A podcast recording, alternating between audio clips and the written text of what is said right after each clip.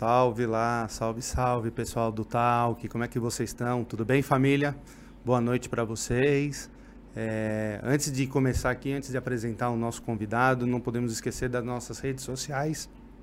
Curta lá, compartilha, dá link nas nossas redes sociais que está aí no GC. Se inscreve no canal, ativa o sininho.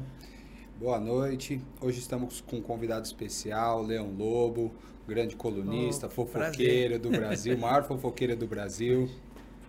É isso aí. Prazer enorme estar aqui com vocês e sucesso, né? Obrigado. É, o Talk Podcast. Talk Podcast. Obrigado, mesmo por ter vindo. Opa, maravilha. Dá, dá um like lá, né? É, sobe. certeza, sobe. Leão, é, a gente, todo mundo te conhece, você dispensa apresentações, né? Mas eu queria um pouco começar assim, esse começo do talk, falando um pouco da sua vida, de quanto é. tempo você tem é, na televisão, para o pessoal entender mesmo a, quem é o Leão Lobo. Tá bom, eu, eu vou fazer agora, em maio, dia 5 de maio, completo 48 anos de carreira como ator e depois em outubro como jornalista. Porque assim, eu comecei no teatro na companhia Cacilda Becker.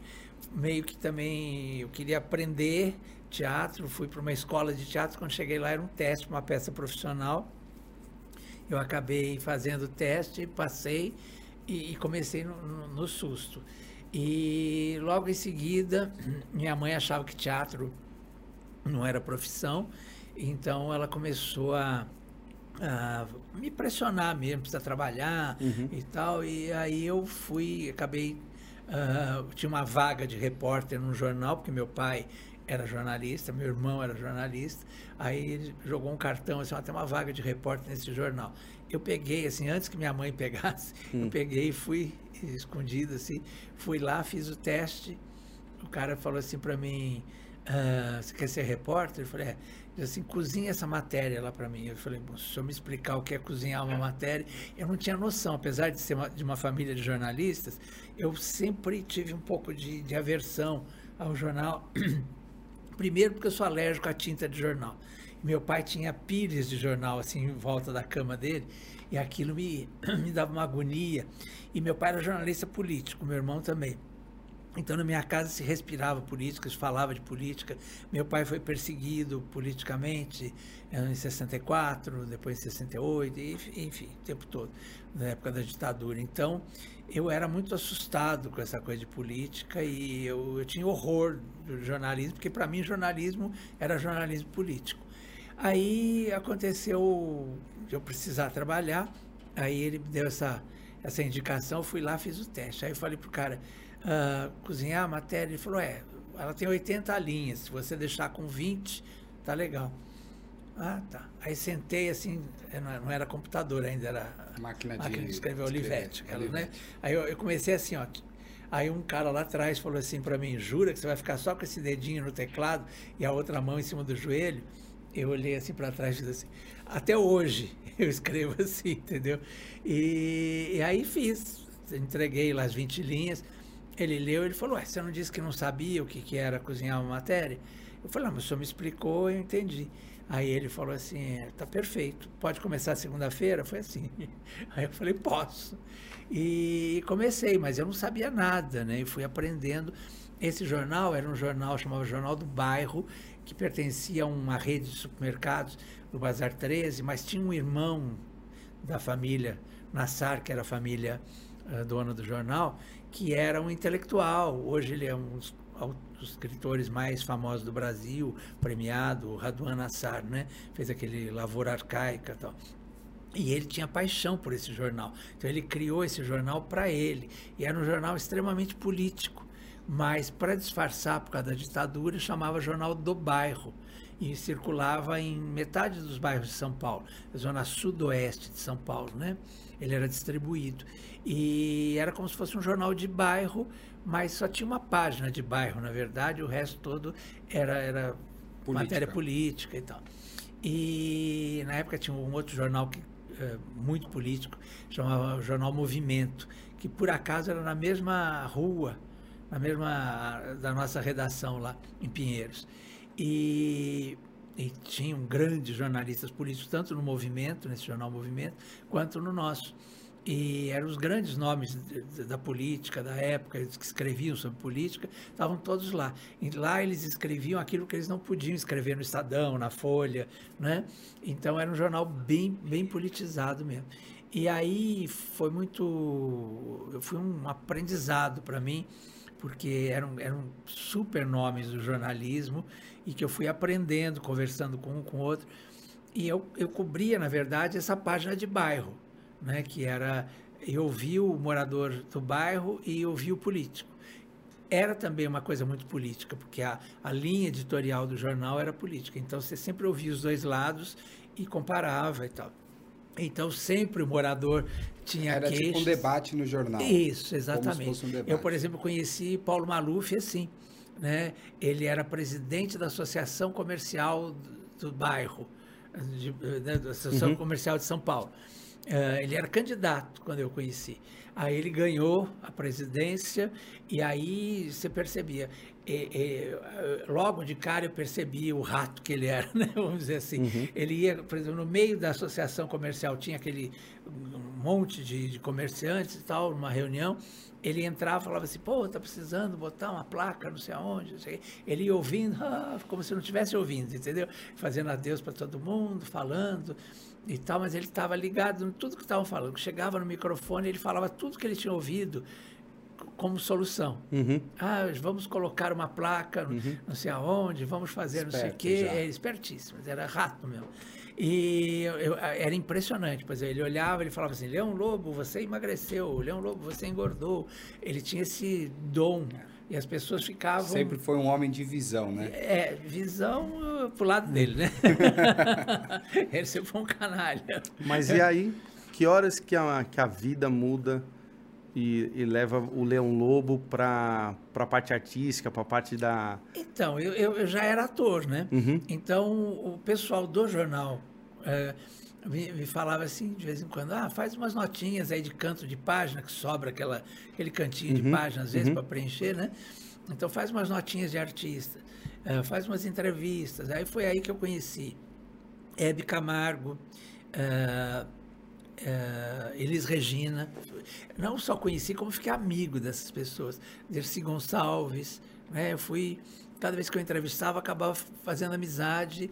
A Hebe foi amiga para a vida inteira, a Elke, a Elisa, a Elisa até um pouco antes de morrer, fomos muito amigos e tal. Então, uh, assim, de, de, ela botar uma cadeirinha na coxia para ficar assistindo o Falso Brilhante, por exemplo, né? E de, de, falar da vida dela, e eu ficava no camarim dela antes de começar o show, essas coisas, e a casa dela e tal. Então foi foi uma coisa muito próxima e com isso eu eh, fui fazendo contatos, fui faz, fazendo amizade. Uh, quando eu cheguei, quando fechou esse jornal, eles foram abrir um jornal em Brasília e queriam me levar para ser editor. Aí eu já estava quase cinco anos lá. Aí eu pensei, mas era época de ditadura, eu ficava vendo os jornais da época, só tinha militar, Uhum. E, e, aquelas mulheres militares horrorosas, com aquelas unhas desse tamanho, umas caras de perua.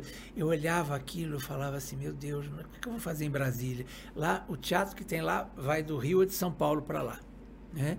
Uh, vou, eu ia morar com um rapaz que era, como chama, diagramador, uhum. que ia daqui também. A gente ia dividir uma casa lá, uma casa com piscina, com não sei o quê, ia ser só para nós dois e tal. Mas ele é heterossexual eu gay. Aí eu falava, vou morar com um cara que é heterossexual, quer dizer, não vai ter ambiente, vai ser complicado. Uh, super machão, uh, gostava de beber, eu sempre fui. E eu muito ligado à minha família, tudo isso pesou. Eu falei, no último dia que estava fechando o jornal aqui, para ir tudo para lá, eu falei, eu não vou. Aí mas então você vai ter que ser demitido e tal. Corre lá, ainda estava já fechando o RH, uhum. uh, fechando as gavetas, aquelas coisas. Fui lá, me demitiram, de última hora fizeram a demissão. E aí eu comecei a chorar, porque aí eu fui tirar as coisas da gaveta, era o meu primeiro emprego, né? E aí eu falei, meu Deus, e aí tem um colega meu, sobrinho do Paulo Otran, é Pedro Otran, grande jornalista. Ele falou assim, por que, que você não vai para o Jornal da Tarde? Aí eu falei, não, não posso trabalhar lá, meu irmão trabalha lá. Aí ele falou, aí daí? Ele falou, não, diz que não pode ter parente. Ele falou, quem falou isso? Seu irmão? Eu falei, é. Ele falou assim, então teu irmão não quer que você trabalhe lá, porque não tem, essa regra não existe. Eu falei, jura? Então vou lá. Fui lá, falei assim, estou precisando de alguém na área de variedades. Como eu já estava muito entrosado com essa área de variedades, eu fui para o Jornal da Tarde fazer o Divirta-se. Foi uma sessão muito famosa lá do Jornal da Tarde. Aí quando cheguei lá, fui super bem recebido, já comecei, fiquei 13 anos no Jornal uhum. da Tarde fazendo Divirta-se. Nesse meio tempo, uh, comecei a fazer rádio e dar dicas que eu dava no jornal, comecei a dar dicas no rádio. Do rádio, o Carlos Brickman, que já me conhecia lá da, da, da época da política, lá do meu irmão e tal, Carlos Brickman uh, fazia o um programa comigo na rádio. Aí ele falou: Vou assumir amanhã a Folha da Tarde e eu queria que você fosse meu crítico de televisão e meu colunista de televisão. Aí eu falei: Ué, mas não tem o Ferreira Neto? É, o Valtinho se lembra disso. Aí eu falei, ele falou assim para mim, bom, Ferreira Neto ou Ferreira Neto, nós queremos uma coluna de televisão. Deu para entender? Como se a coluna do Ferreira Neto, que hoje é o Flávio uhum. Rico, né? Uhum. Como se a, a, coluna dele não fosse uma coluna de televisão. Aí eu falei, deu para entender. Ele falou, então me manda uma coluna amanhã e uma crítica amanhã. Eu mandei. No dia seguinte de manhã, o Carlos Brickman me liga, umas 8 da manhã, assim, diz assim, garotinho, você é um sucesso. Aí eu falei assim, por quê? Aí ele falou, bom, primeiro que não para de chegar fax, naquela época era fax, uhum. né? Para de chegar fax aqui cumprimentando pela sua coluna. E segundo que o Ferreira Neto veio aqui pedir a sua cabeça para o doutor Frias. Eu falei, isso é bom? Ele falou, isso é ótimo. Era tudo que eles queriam, eu acho, entendeu? Queriam, né? E aí eu fiquei, fiquei seis anos lá, minha coluna ficou, assim, três meses, virou a coluna mais lida do jornal. Aí o Ferreira Neto me proibiu de vender a minha coluna para a agência Folhas, para todo o Brasil. Aí eu lembrei que eu trabalhava no Jornal da Tarde também como repórter, fui na agência Estado e ofereci minha coluna lá. Aí eles passaram a vender. E aí era muito engraçado porque o Ferreira Neto vendia para todos os jornais de direita, que tinham posição de direita no Brasil inteiro. E aí todos os concorrentes, todos os que tinham uma posição mais à esquerda, começaram a comprar minha coluna. E de repente, assim, uh, o que seria ruim, ele Fez acabou alavancando. Da, do jornal, né? É, ele acabou alavancando, porque todo mundo queria um concorrente para ele em todos esses jornais do Brasil. Então ele tinha coluna em 700 jornais pelo Brasil, entendeu? Ele vendia pela agência Folhas. Eu comecei a vender pela agência Estado. E foi muito legal. Aí, foi, na verdade, ele acabou me ajudando. Ele quis me atrapalhar, acabou me ajudando, né? Alavancou tudo, quer dizer, porque eu tive essa ideia de levar para a agência Estado. Certeza. Mas e aí foi. Aí, aí eu entrei de cabeça nessa coisa de variedades e aí nunca mais saí, né? E isso foi em 84 já, né? Eu já tinha uns 10 anos de carreira como repórter e, e como colunista começou aí, né? E aí não parei mais até hoje. Né? Foi isso. E falando em variedades, vamos falar um pouco de variedades, porque o papo é bom e quando o papo é bom passa o tempo muito rápido. Ah. É, é lógico que você sabe, você viu a, a entrevista da, da Lívia esse final de semana hum, com o hum, Léo. Minha querida Lívia. Sua querida amiga é, Lívia.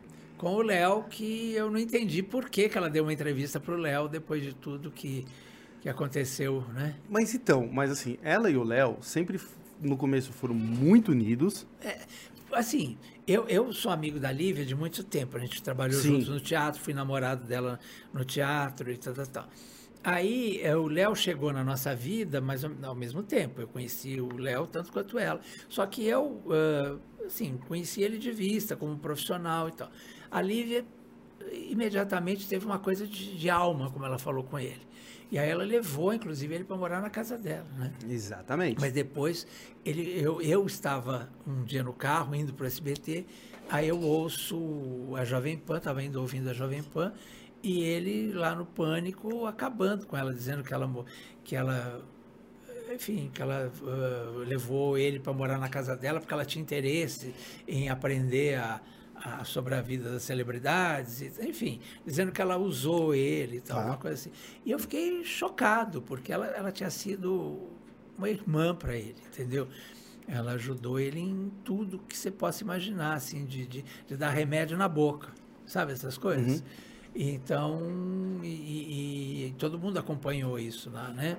A gente até achava estranho. O próprio marido dela, na época, uh, concordava, ficou amigo dele, a, a, a, apoiava, né? Ela, essa amizade e tal. E, de repente, ele jogou tudo no lixo, né? Com as coisas. Então, por isso que eu achei, estranhei hoje. Mas por que, que você acha que ele fez isso? O que, que você acha que motivou? Eles tiveram alguma briga, alguma coisa antes? O Léo é uma pessoa estranha uma pessoa. Para mim foi uma grande decepção. A grande decepção para mim foi ele ir a uma revista de circulação nacional e dizer o meu salário.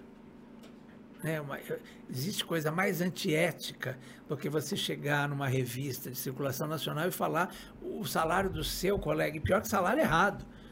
Quer dizer, ele não sei de onde ele tirou aquele salário, que era um salário milionário, e falou que eu ganhava e que ele trabalhava mais que eu. Quer dizer, é o tipo, sabe, da coisa. Quer dizer, para mim isso foi um choque. Fora outras coisas que ele. Né, e, e, o jeito como ele se comportava no programa. Quer dizer, foi, eu sei que ele tinha problemas com drogas, é ele confessou. É isso tudo isso explicava, de certa forma. Explicava, mas não explicava, entendeu? Porque não era sempre que ele estava drogado, né? Não era sempre que ele estava em crise. Então, há algumas atitudes que você não sabe, não dava para perdoar, né? Eu acho, eu, eu fiquei realmente muito magoado. Era uma pessoa que eu gostava muito, que eu acreditei, que eu torci. Quando ele foi internado, uh, chorei junto, apoiei e tal. Mas depois eu fiquei muito, muito magoado, assim. Eu acho que foi uma coisa... E eu não entendi muito essa coisa da Lívia. Tudo bem, acho que ela perdoou e tal, mas... Uh, não compreendi muito essa entrevista, mas de qualquer forma vi a entrevista inteirinha. fiz questão de ler inteirinha. Eu vi, eu vi, acho que um pouco do seu programa, eu vi vocês conversando sobre isso uhum. no seu programa tarde lá na Gazeta. Uhum. É, e, e, nessa entrevista tem um detalhe é, que também chama muita atenção, que é a hora que elas falam do fi, das filhas do Silvio Santos. Uhum. Que, e, da, e, da, e da Iris também. Da Dona Iris. Da Dona Iris também. Uhum. Você concorda com a afirmação dela? Olha, ela, ela colocou de um jeito tão, tão feliz né? Porque ela, em nenhum momento, ela acusou, elas não. Né? Ela, ela diz assim, eu acho, eu acho que elas não gostam de mim. Exatamente. Né? Eu sinto, né? É muito diferente de Você, dizer. Eu tenho certeza. É, eu tenho certeza, né? Então ela foi, quer dizer, é uma, é uma coisa de sensação. Quer dizer, e é uma coisa dela, que só ela pode falar, né? Porque é uma coisa uh, pessoal, muito muito íntimo. É, muito íntimo. Não tem como você. Quer dizer, ela que se relacionou com todas elas e tal. Eu tenho uma relação maravilhosa com todas as meninas, no sentido. porque elas são muito profissionais. E, e, ao mesmo tempo, assim, uh, entre todas elas, claro que elas têm diferenças entre. Por exemplo, me dou muito bem, a Silvinha tem um gênio forte, mas eu sempre me dei muito bem com a Silvinha, né? A Goiabinha sabe disso. Uh, uh, a Rebeca, por exemplo, é encantadora, assim, a ponto de você estar tá do outro lado do pátio lá do SBT, ela te vê, ela atravessa para vir te dar um beijo, entendeu? Então, a Renatinha, por exemplo, o dia que eu fui contratado pelo Silvio, ela estava saindo do, do, escritório do pai, do camarim do pai, quando eu entrei. Né? Aí ela falou assim, eu te conheço, não sei o que, me deu um beijo e tal. Eu lembro de você, não sei o que eu mesmo não lembrava muito dela, né? uhum. né? Porque era, era a filha que eu menos conhecia. E ela foi super gentil, assim. Então, sempre que encontrava, era gentilíssima. A Dani também, maravilhosa. A, a Cíntia, bom, a Cíntia eu conheci a vida inteira por causa de teatro e tal. A gente, ela sempre foi mais do teatro, né? Uhum. Então, quer dizer, todas elas, né? Eu, eu conheci muito, assim, muito de perto. A Patrícia, uh, a Patrícia é um pouco mais, como eu vou dizer eu não sei a expressão exatamente, mas ela é mais, parece mais mimada, assim, mais voluntariosa, né? Uh, e, mas ao mesmo tempo comigo sempre foi uma, uma seda, entendeu? Uma gentileza. Agora, o que passa na cabeça delas, o que, o que a dona Iris pensa, o que elas pensam, é só está na cabeça delas também. Uhum. A gente não pode, a gente pode presumir, né? Por exemplo, eu acho que eles gostam, que a família gosta da Mara porque a Mara está até lá hoje contratada. Mas eu acho que o Silvio gosta muito da Lívia. Você não acha? Eu acho, não, pessoalmente, eu acho que ele gosta muito dela. Eu ele, acho o Silvio, né? É. é. porque o Silvio vê o, o, o, talento, o que, o que pode render Ela rende ar. o bloco. É, exatamente. Ela rende o bloco. Né? Eu acho que é por aí. E eu, eu sou fã da Lívia, eu porque também. eu acho ela muito verdadeira, muito. E todos as, a, os atritos entre a Mara e ela, que eu vi, né, que eu, que eu entendi, uh, ela sempre muito positiva, ela sempre muito. Uh, uh, como vou dizer, transparente, né? E a Mara já mais complicadinha, né? A Mara, eu sei que, que ela até falou outro dia de mim no programa da Eliana, e porque assim, eu, eu, eu, tenho uma história com a Mara, né? Eu conheci a Mara menina, chegando aqui, né, em São Paulo e tal. acompanhei toda a carreira dela quando surgiu aquela história da macumba contra a Angélica, não sei o quê. Sem querer, eu acabei sendo a testemunha, porque disseram que eu tinha falado num programa meu de rádio, né? Eu, na época, acho que eu estava na Rádio Capital, como estou agora de novo, e a Sônia Abrão, acho que estava na Globo. E aí uh, falaram no programa da Sônia Abrão que eu tinha contado para ela, Sônia Abrão, que a Mara tinha feito macumba para matar a Angélica. Olha a loucura. E, e, ne, e, eu, nesse momento, eu estava no SBT gravando Aqui Agora. E aí cheguei em casa, o mundo desabou lá, a imprensa toda ligando na minha casa. Minha moça que trabalhava comigo falou assim: Eu estou enlouquecendo, não para o telefone, um monte de gente ligando aqui. Eu falei: O que, que é? Aí eu atendi a primeira ligação, depois que eu cheguei. Aí a moça falou assim: Acho que era da revista Amiga até. Ah, você que falou para Sônia Abrão, que não sei o quê. Aí eu estava tão inocente na coisa que eu virei e falei assim: Não, peraí, mas por que, que eu ia falar para Sônia Abrão se eu tivesse essa informação? Eu falaria no meu no programa. Programa, no seu programa, para você dela. ganhar o Ibope, né? É, Não? O meu programa era no mesmo horário da Sônia na rádio, né? Ela na Globo e eu na Capital. E a gente concorria ali pau a pau, né? E aí eu falei, por que, que eu falaria para a Sônia? Eu daria no meu programa essa informação de primeira mão, né? E aí a repórter falou, é verdade. E aí, em seguida, me liga a Marileide, a mãe da Mara, me perguntando que história é essa, não sei o que você falou, alguma coisa. Eu falei, Marileide, acabei de falar para o jornalista e, aí ela falou: é verdade, faz sentido. Então você toparia ser testemunha da Mara? Eu falei: olha, desde que eu não tenho que falar mal da Angélica, tá porque eu não certo. tenho nada contra a Angélica, né? Eu até sei o que aconteceu. Eu era editor da Contigo nesse momento. O Décio era o diretor e ele me chamou para ser editor. E tinha uma menina, que eu não vou falar o nome porque já não vale a pena, é mãe de uma outra menina famosa aí. Uh, ela, me, ela era assessora da Angélica. E aí ela me ligou que o marido dela é um dos redatores até da Praça é Nossa. E essa moça me ligava toda semana para passar alguma coisa da Angélica. Só que ela ligava e falava assim: ai, você viu a Mara, que roupa cafona? Ai, porque a Mara não sei o quê. Ai, você viu o que a Mara falou? Aí um dia me, me amolei com aquilo e falei assim: escuta, meu amor, você ganha da Angélica para falar da Angélica, ou para divulgar a Angélica, ou para falar mal da Mara? Aí ela falou assim: ela bateu o telefone. Aí naquela semana essa moça foi com a mãe da Angélica, com a Angélica, no programa da Sônia Abrão, e falou que eu tinha falado. Ela é, na verdade, Ai. essa moça que inventou essa história toda. Né? Não vou falar o nome dela, porque não vou dar esse, esse, esse gostinho para ela. para ela. E aí, essa moça fez esse inferno todo. Aí, quando teve o julgamento, eu fui lá e falei, falei, olha, eu sou amigo da Mara, sou amigo da Angélica, não tenho nada contra nenhuma das duas, muito pelo contrário, não falei nada e contei o que aconteceu, né? E eu falei, surgiu essa história do nada, eu, eu nem estava, foi no programa da Sônia Abrão, na hora que eu estava gravando no SBT e tal. Aí, bom, é, ou seja, que ela ganhou a causa, ela ganhou um milhão. A Sônia Abrão teve que pagar um milhão, e o jornal que ela trabalhava, e a rádio, sei lá, tiveram que pagar um milhão para a Mara. Quanto tempo isso? Ixi, faz tempo. E foi, Nossa, era muito dinheiro, então. Foi um na milhão, década hein? de 90. É, então, um milhão era muito SBT dinheiro. De 90 a 96. Eu estava no SBT ainda nessa época. Tanto é que foi muito engraçado, porque a Angélica botou um segurança na porta do camarim, fora os seguranças todos que tem no SBT, que vocês sabem que tem muitos. Aí a, a Angélica contratou um segurança particular, e não apareceu um armário, para ficar na porta do camarim dela com medo da Mara. Disse que por, o medo que a Mara pudesse fazer com ela. Aí a, a Marileide que fez? Contratou um segurança enorme na porta do camarim da Mara, porque disse que a, a Angélica podia fazer alguma coisa com ela. E nós trabalhávamos todos nessa época no SBT. A Mara, a Angélica, eu, a Hebe, a Angélica era bem novinha, a Mara também devia ser bem Serginho novinha, né? Groisman, foi aquele, aquele momento áureo do SBT, né? E foi a fase, né, assim, melhor do SBT, de audiência, de tudo. E eu lembro que teve uma campanha, chamava Quem Procura Acha, jogava os microfones assim, pegava no ar, né?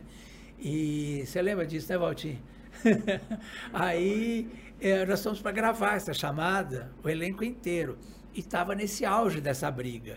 Então a Angélica andava com segurança aqui, a Mara com segurança aqui, todo mundo no mesmo estúdio para gravar.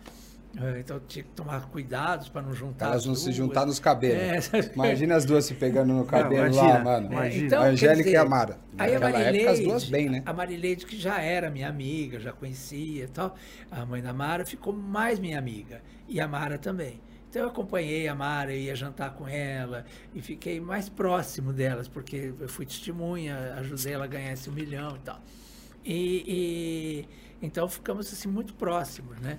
Então eu tinha um carinho, sempre tive. Então ela me chamava de paizinho, papai, pa, é, paizinho, não sei o que e tal. A vida inteira. Chegamos agora que nós vamos trabalhar juntos, eu fui no programa da Luciana Jimenez. Aí a Luciana Jimenez, aquelas brincadeiras, toca o telefone, né? E você atende. E aí era a foto da Mara no, no celular, assim, era um celular gigante. Sim, um iPhone tinha, é, gigante. É, e tinha, aí era a Mara. Você atende? Eu falei, claro Sim. que atendo, minha amiga. Aí, mas não tem problema? Eu falei, não, não tem problema nenhum. A Mara é uma pessoa difícil, eu falei, mas eu gosto muito dela, é minha amiga e tal, e não tem problema Ontem nenhum. ela teve ao vivo aqui com a gente, a gente estava é. com a Cris Pisa, ela também ligou para a Cris Pisa e teve ao vivo com a gente ah, aí. É. Aí ela falou assim, ah, ah, mas a Mara dá muita audiência, a Luciana de Mendes. Aí eu falei, dá mesmo, você sabia que tem uma pesquisa na televisão, né, os produtores sabem disso, que tem algumas pessoas que você chama para o programa que não sobe a audiência do programa. Falei, a Mara é uma delas, a Simonia é outra, a Gretchen. Falei assim. Bom, ela ficou enfurecida. Ela me ligou chorando, dizendo que eu tinha dito que ela era difícil e comparei ela com aquelas. E falou. Uhum. Aí eu falei, Mara, mas elas não são tuas amigas? Você sempre fala que a Simonia é sua amiga, que a, que a Gretchen é sua amiga. Não, mas eu não quero que me compare com essas. Falou de novo. E, e ficou brava. E chorou, chorou, fez um discurso. Por que, que eu falei que era difícil? Eu falei, porque você é difícil, Mara. Você sabe que você é. Você tem um gênio difícil. Sua mãe já dizia isso, todo mundo sabe que você é difícil. Aí ela ficou muito brava e não sei o que, o marido dela estava junto. Foi até no casamento do Pilégio, que ela, ela, ela me ofereceu uma carona da igreja para festa, porque ela queria falar sobre queria isso. Queria debater a é, respeito Ela já tinha chorado, assunto. já tinha me ligado e tal, mas aí ela foi. Aí eu re, uh, retornei a falar, né? Tornei a falar. Falei, você é difícil, Mara. Então, eu gosto muito de você, mas você sabe que você é uma pessoa difícil.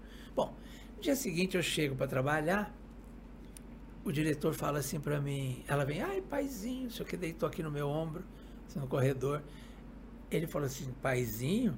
Ela acabou de vir lá da direção, foi pedir sua, sua cabeça. cabeça. Ô, louco. Entendeu? Aí eu fiz assim, quem? Aí falou, ah, a sorte é que o Pilégio não quis nem saber o que era.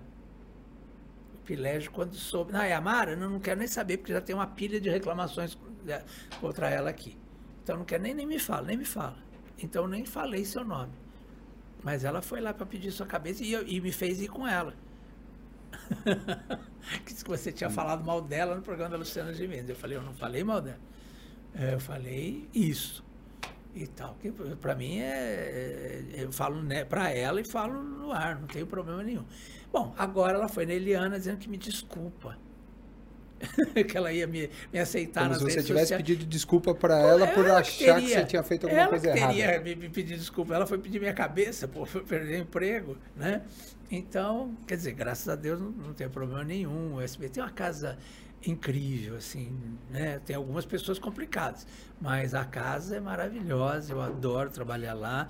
É o tipo da casa que eu voltaria a trabalhar. Não voltei agora porque estou contratado da Gazeta, o Silvio me chamou de volta né? Mas é uma casa que eu amo e, vou gostar sempre. Como eu amo a Gazeta, já é acho que a quinta, sexta, sétima vez que eu trabalho na Gazeta, né? Eu ia, eu estava esperando é. chegar esse momento, mas assim, na verdade eu estava vendo o melhor momento, mas acho que o melhor momento é agora de te falar isso. É. Eu, eu, eu te respeito muito é, pela pessoa que você é, lógico, mas eu te respeito muito pela sua atitude que você teve agora na Gazeta.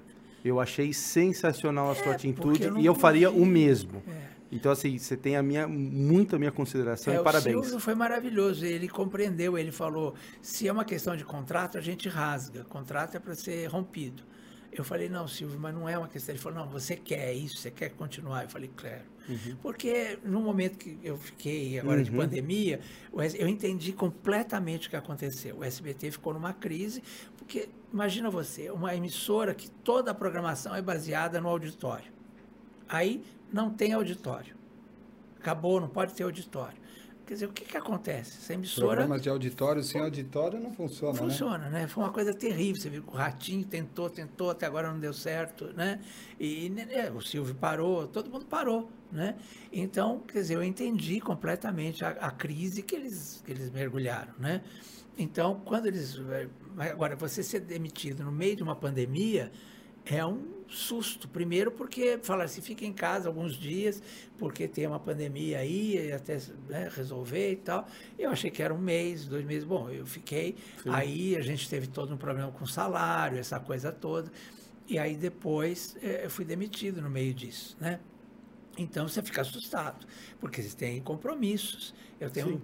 Você é, fala assim, ah, mas você não é pobre. Não, não sou pobre, mas a gente tem um padrão de vida que depende do salário, daquilo do que trabalho, você ganha, sim. né? E eu estava ganhando muito bem no SBT, estava muito feliz lá, né? E aí de repente você perde tudo, você leva um susto, né? E eu fiquei muito apavorado, até porque eu tinha compromissos que eu precisava Lógico. cumprir. Nisso a Gazeta me acolheu de um jeito que eu, é como eu falo, a Gazeta é como se fosse a minha casa. Sim, sempre A casa foi. da mãe, que você corre para lá, né?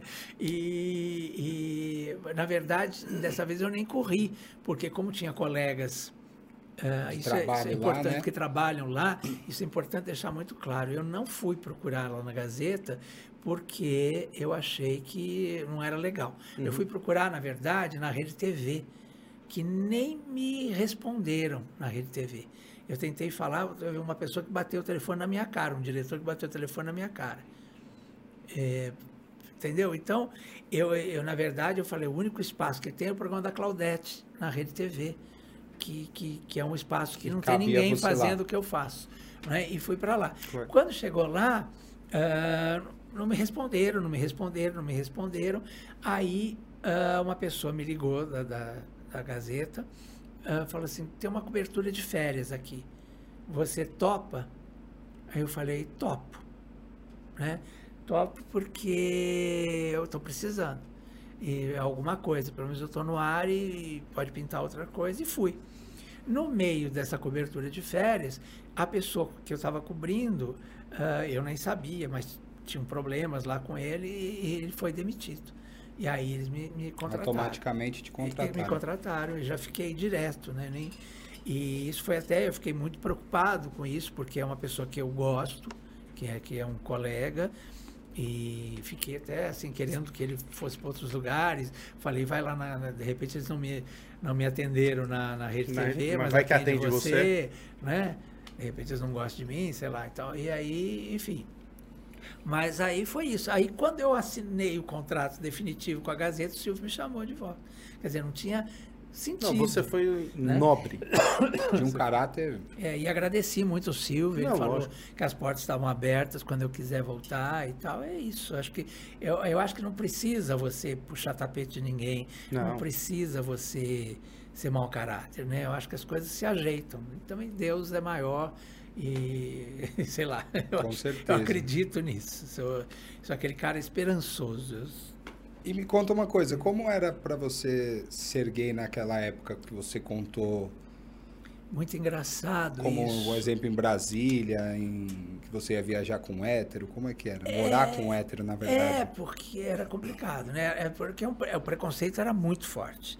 É, anos 80, é, eu fui, eu, aí eu trabalhava no Jornal da Tarde, e aí eu morava num prédio na Marquês de Tu, meus, meus pais moravam, né? E embaixo tinha uma boate chamada Quitandinha que fechou. E aí começaram uma reforma e abriram uma boate gay ali. E um rapaz desceu no elevador um dia comigo e falou assim: Você é jornalista, não é? Eu falei: Sou. Você não trabalha no Jornal da Tarde? Trabalho.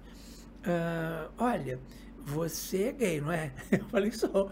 Ele falou assim, não, a gente está inaugurando uma boate aqui, embaixo e a gente precisa de um assessor de imprensa. você toparia? Aí vem cá, desce comigo, vamos ver ó, ó, como é que ficou a casa. Tá bom, era uma casa incrível, que tinha um melhor som uh, de São Paulo, era uma chamava HS, Homo Sapiens. Eu fiquei, só existia o medieval naquela época e o Nostro Mundo. Eram as duas casas gays mais antigas, tradicionais de São Paulo, que eu nem conhecia, porque eu era menor de idade e ainda não entrava. Aí quando eu fui para essa conhecer essa casa, fiquei encantado com a casa, com tudo, com som, com tudo.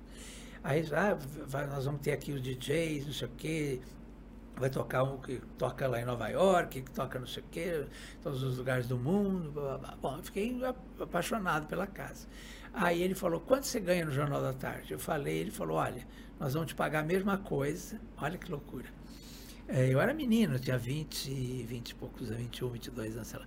Aí falou assim, você vai, você vai fazer aqui a nossa assessoria de imprensa, uh, só que nós queremos te registrar em carteira.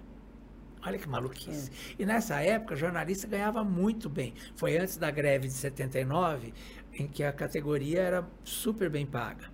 E eu peguei aí numa parte disso. Depois da greve, Despencou, e a Folha né? de São Paulo começou a acabar com a coisa, quis acabar com essa história do diploma, enfim, veio toda uma, uma coisa uma política. Revolução. A Globo, o Globo começou a fazer pressão para acabar com o diploma de jornalista, uh, diz assim, não, pode botar médico para falar de medicina, pode falar jogador de futebol para falar de futebol, para que precisa ser jornalista e não sei o quê, para que precisa de diploma, enfim. É, veio toda uma campanha da Folha junto com a Globo para acabar com tudo. Então, nessa época, esvaziou a nossa profissão. Mas até então, tanto é que esse apartamento que eu moro até hoje, eu comprei nessa época, porque eu ganhava um super salário no Jornal da Tarde, comecei a ganhar um super salário lá na, boate, na, na HS também. E tudo registrado em carteira, era um barato isso. Eu lembro que fui, eu fui o primeiro registrado, junto com dois travestis e, e, e, e com o DJ. Nós somos os quatro primeiros contratados da casa, assim, né? E essa casa deu muito certo, ela durou 10 anos. Imagina, só para você ter uma ideia, eu recebi o Fred Mercury. Nossa, no que legal. da carreira dele. Nossa, que um legal. Um dia ele teve no Brasil, foi fazer aquele show, no, acho que foi no Morumbi, não sei. Aí depois de madrugada ele resolveu ir lá conhecer a casa e foi lá eu que recebi, fiz as honras da casa com ele e tal. Todo mundo passou por lá, Ney Mato Grosso, Clodovil, eh, Rubens de Falco, Regina Duarte, Zezé Mota, eu, lembro, eu recebi todos esse povo, Araci Balabanian, todo mundo que era famoso na época, Dines Fati. A Dines Fati teve uma história maluca, que eu levei ela para dar uma entrevista lá, ela no, a, é no dia seguinte, ela, ela, ela foi super grossa com a gente, assim, uh, chamou, falou, é, esse negócio de viado, não sei o que, foi, foi bem estúpida, assim, e foi embora. E eu não entendi por quê. Eu falei, gente, por que a gente está tratando ela tão bem? Por que, que essa mulher foi tão grosseira? A ponto da, da, da plateia levantar inteira e sair. Tinha aplaudido ela 10 minutos quando ela entrou. Aí ela começou a ser grosseira, grosseira, grosseira com a plateia, comparou a gente, falou: existem duas Evas, nunca esqueça, ela falou: existem duas Evas na Bíblia. A Eva tradicional e a Lilith, que é uma mulher uh, uma mulher que luta pelos seus direitos e tal. E tudo aquilo que a gente está deixando de fazer, vocês gays fazem pela gente, o serviço sujo que a gente não quer fazer mais, uma coisa assim. Eu lembro que a plateia inteira é, levantou e saiu. Eu não sabia. Ela tinha acabado de descobrir que o marido estava traindo e, e, tinha um filho com uma outra mulher e nessa discussão com ele ele confessou que não era nem para ter casado com ela porque era caso de um outro diretor famoso que era gay e tal na época que casou com ela e aí eu lembro que ela ficou com ódio dos gays. Aí ela foi deu uma entrevista para a revista Veja olha como as coisas se se juntam né? Aí no dia seguinte ela a revista Veja devia ter alguém lá na boate naquele dia porque era frequentada pela pela nata gay são Paulo, assim, eram engenheiros, jornalistas, era, era pessoal assim de um nível muito legal. E aí ela, uh, ela resolveu uh, falar para a Veja, ela falou, uh, tinha aquele negócio da sunguinha, lembra de, de crochê do, do Gabeira? Acho que eu não sou dessa é, época. Não, é, vocês são meninos demais para saber disso. Acho que eu não sou aí dessa eu lembro época. que ela falou da, da sunguinha do, do Gabeira, e falou essa coisa que ela detestava gays e não sei o que, tal, tal. Ou seja, ela virou de ídolo, ela virou assim odiada pelos gays por, pelas coisas que ela falou lá. E foi a partir dessa entrevista que eu levei ela lá. Depois eu, eu tentei levar a Elis Regina, foi aí que eu rompi com a Elis, porque a Elis marcou comigo, pediu que queria dar entrevista lá. Olha que loucura, era uhum. tanto sucesso da boate uhum. que ela, ela, eu estava jantando com ela, com o Gonzaguinha, com o irmão dela, ela pediu que queria ir. Eu marquei, fui buscar lá na casa dela. Quando cheguei lá, ela falou que não ia, começou a gritar. Aí me fez umas ofensas, eu saí chorando da casa dela. E foi assim que a gente, eu nunca mais a vi. Aí um ano e meio depois ela morre como drogada e bêbada. E eu, eu jantei com ela, ofereceram uma cervejinha para ela, ela não aceitou porque disse que não bebia. Aí um ano e meio depois essa mulher morre e sai na capa da revista. Alcoólatra. Não, como drogada, né? Como viciada e tal. E eu não entendi nada. Então, porque a gente era amigo, amigo mesmo, de eu, de eu, frequentar o camarim dela, ver o que ela comia, o que ela bebia, entendeu? Então eu sabia que ela não bebia. Achei estranhíssimo isso. Em um ano e meio, como é que uma pessoa pode virar outra praticamente, né? Então, e foi muito triste, porque eu era fã, além de amigo da Elise, era fã. E esse dia foi uma coisa maluca, assim, que eu saí chorando da casa dela, né? E a sorte que os donos da boate me levaram, porque eu não tinha carro, não, não dirijo até hoje, e aí eles ouviram ela falando que ela não ia, como é, gritando, manda essa bicha embora, não sei o que assim, de lá de dentro da casa dela. E, e o, o, César Camargo Mariano estava tratando os cachorros embaixo, assim, era uma casa tipo palafita, sabe? Ficava no Sim. alto e tinha embaixo assim, e o, o canil era embaixo. Ele subiu, aí quando ele me viu, ô oh, Lobo, puxa, aí ele teve que viajar. E eu ouvindo ela me xingar lá dentro, eu fiz assim, ah, César, saí chorando, entendeu? Ele veio querer mentir para mim, dizendo que ela estava viajando, não sei o quê. O João Marcelo era um menino, tinha 10 anos. Sim. E, e aí veio e falou assim: ai, minha mãe viajou, que alguém mandou ele falar, né? E eu já fui para falar, é mentira, mas quando eu olhei para ele, menininho, né? Falei, eu não vou chamar a mãe dele de mentirosa na frente dele. E parei, assim, nisso o César veio. O que, que é? Ô, oh, Lobo, puxa, a Elis teve que viajar, que chato, né? Ela tá no Rio. Eu fiz, ah, César. Saí chorando, assim, entendeu? Aí o Gugu me substituiu na boate essa, essas entrevistas o com Gugu? artistas, o Gugu, que Nossa. era meu amigo já. Meu, o Gugu tinha sido meu funcionário, olha que coisa engraçada. Quando ele era menino, ele tinha 16, eu tinha 20. Nós tínhamos, é, não, eu tinha 21. Foi essa época aí, que eu estava já na boate e tal. Uh, eu comecei, eu, eu fazia teatro e tinha a Tirani da Prit, e eu para pagar os meus espetáculos no teatro, olha que coisa maluca. Eu, eu fazia festas em casa de gente muito rica. Uhum para poder. Você organizava o evento, fazia todo o é, evento. fazia, eu ia vestido Decoração, de super-herói, não sei isso. o que. Eu tinha um, um, acordo com um buffet, chamava Buffet Abelha, da dona Sara, que era uma senhora que tinha ajudado muito o Roberto Carlos. Ela falava: Você vai ficar rico como eu deixei o Roberto Carlos. Ela falava. E ela, ela, ela oferecia os doces, os bolos, as coisas da festa e me vendia, me oferecia como atração.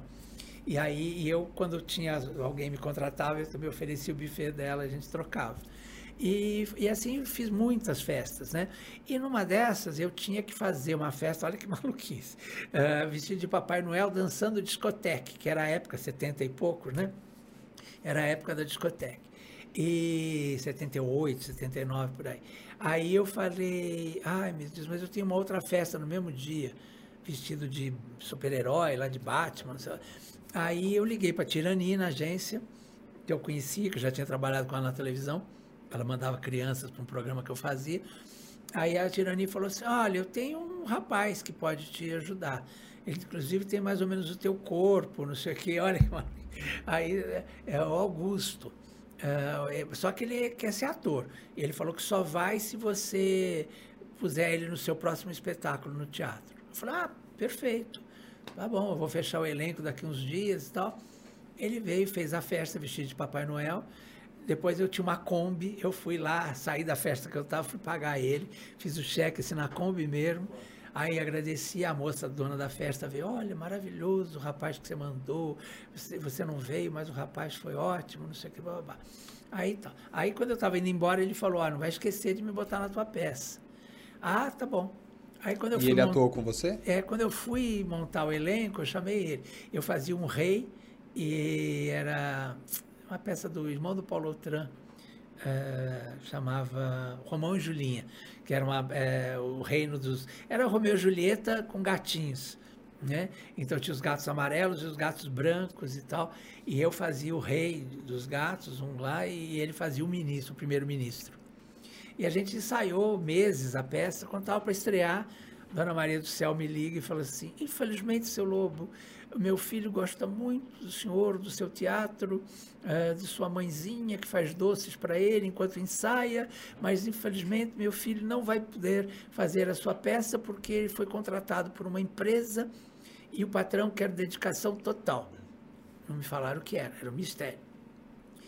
Quando eu estava na boate, lá fazendo assessoria, que eu tive esse problema com a Elis, eu cheguei para os donos e falei assim, olha, eu continuo fazendo assessoria, mas esse negócio de trazer artista, eu não quero mais.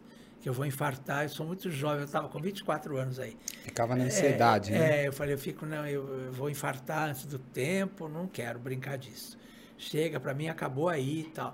E aí eles falaram, tudo bem. Ah, tem um rapaz que a gente conhece que diz que gosta muito de você, então que ele nunca veio procurar emprego aqui porque ele não quer tirar o seu lugar, mas que ele gostaria muito de fazer isso que você faz.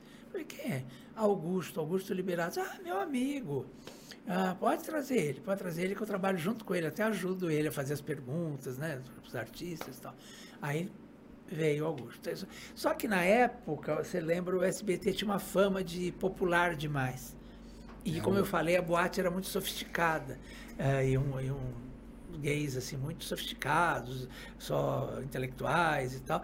Então ele levava é, Sônia Lima, a Flor, ele começou a levar nas entrevistas. Aí o pessoal não gostava, entendeu? Porque achava que era é, na época tinha até o apelido, né? Sistema brega de televisão porque o Silvio insistiu em fazer. Bom, aí o Gugu veio. Sistema brega de televisão. É, é, é Essa é uma SBT, fofoca né? acabou. É, Já é, tem isso- duas do Silvio. Antes- Primeiro que o Silvio É. atrasa o salário e depois que o... Não, atraso do salário não, pelo amor de Deus, nunca atrasou meu salário. Antes, antes de você contar essa parte do, É. do, do Google com o Silvio, eu tenho que dar um recadinho Tá. do nosso colaborador que faz isso tudo acontecer. Por favor, Até porque é ele que também, olha, ele que entrega pra gente, fez essas canecas lindas, Ah, que uma você, vai levar essa daí de presente pra Oba, casa. adoro. E agora eu vou falar pra você que Tenho quer- coleção. Você tem coleção de canecas? de Aí, ó, já vai ter a coleção de mais uma. E eu quero dar um recado pra você que tá nesse momento, que quer um dinheiro extra, que quer trabalhar, que quer ser dono do seu próprio negócio. Então, olha só a oportunidade que eu venho trazer pra você aqui da Compacta Mix. Você já ouviu falar da Compacta Mix? A, com a Compacta Mix você pode produzir doces, salgados e vender na sua rua, no seu bairro, nos seus mercadinhos e até mesmo no delivery, que nesse momento é o que tá mais bombando, não é, Rodrigão? Sim, sim. Fala a é verdade, um a momento gente- de necessidade, a galera tá Aqui- precisando fazer aqui- alguma coisa. As máquinas são de primeira qualidade e você pode ter um- uma renda extra. recomendo. É, e aqui Natal que a gente, a gente usa muito delivery. Então aproveita para ganhar um dinheiro extra, aproveita para ser dono do seu próprio negócio, para você ter uma renda extra. Com a Compacta Mix você pode fazer até 4 mil salgados ou doces por hora. Olha isso, gente. Então não perca tempo. Entra no site agora www.compactaprint.com.br ou ligue 0800 666 0000. Repita, repito, 0800 666 0000.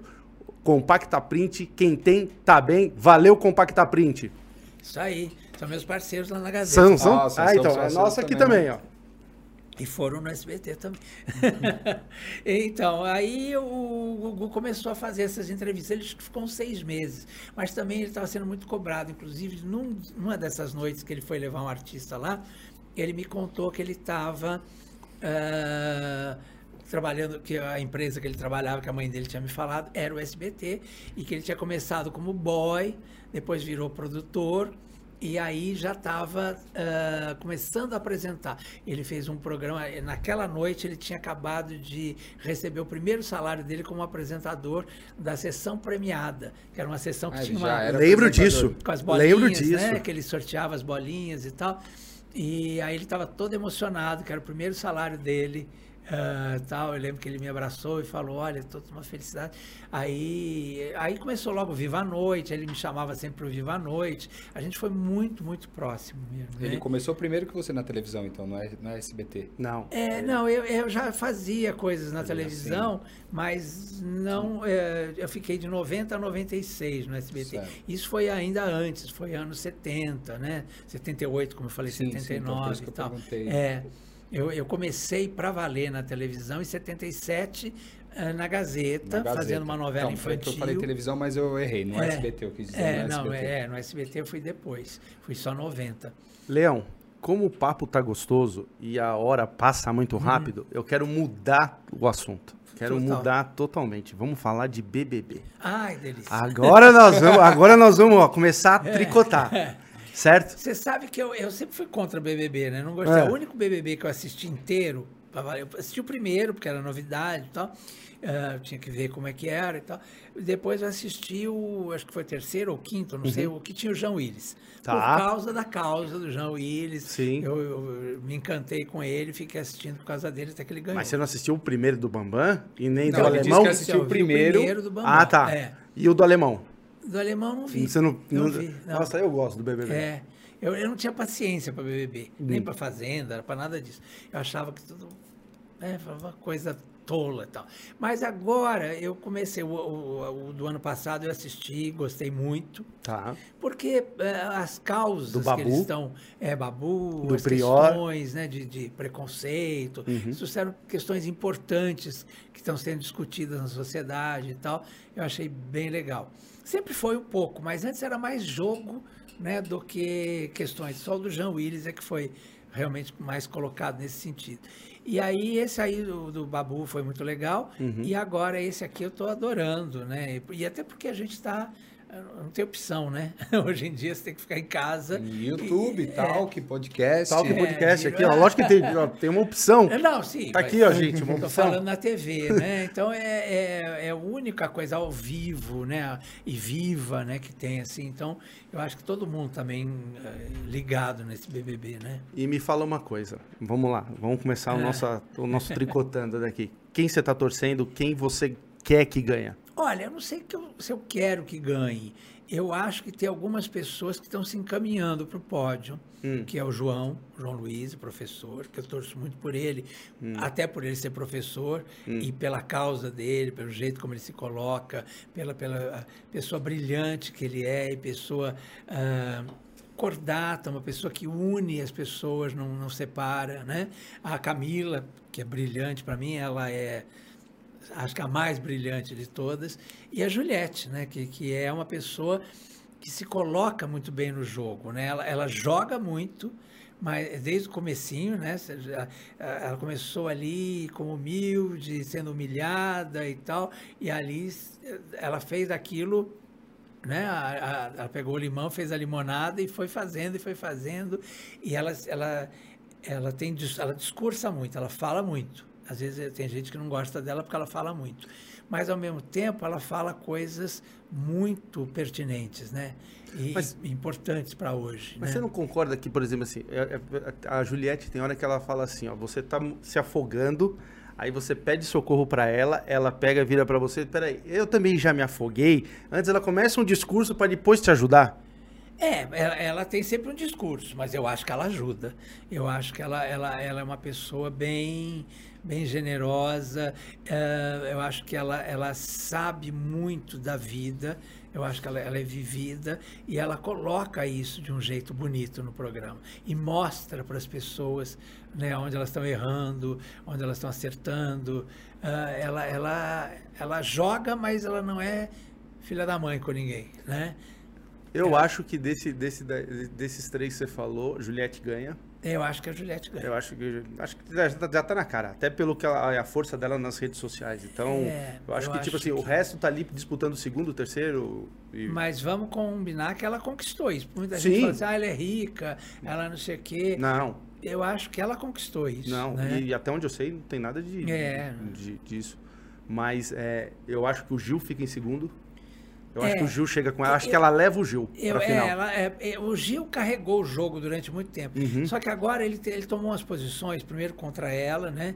E, e se juntou com aquela Sara, que era um, um desastre, aquela mulher, né? Aquela mulher. Eu até. Ela me enganou um No tempo. começo ela foi muito boa pro É, jogo. Não, então, e ela, e ela falava muito bem, né? E eu falei, bom, essa mulher vai ser uma apresentadora quando sair daí, maravilhosa da Globo e Eu- tal. Mas depois ela, ela socialmente, ela, ela cometeu tantos erros que eu acho que uma comunicadora não pode cometer os erros que ela cometeu. Por exemplo, com, né, com relação à pandemia, ah, com relação à política, com as coisas todas que ela fez lá dentro da casa que falou. Então eu acho que aí ela se queimou de vez com, com o Brasil, né? Eu acho que foi uma coisa, ela jogou fora essa oportunidade dela. Quem ganhou esse espaço, eu acho, a Camila.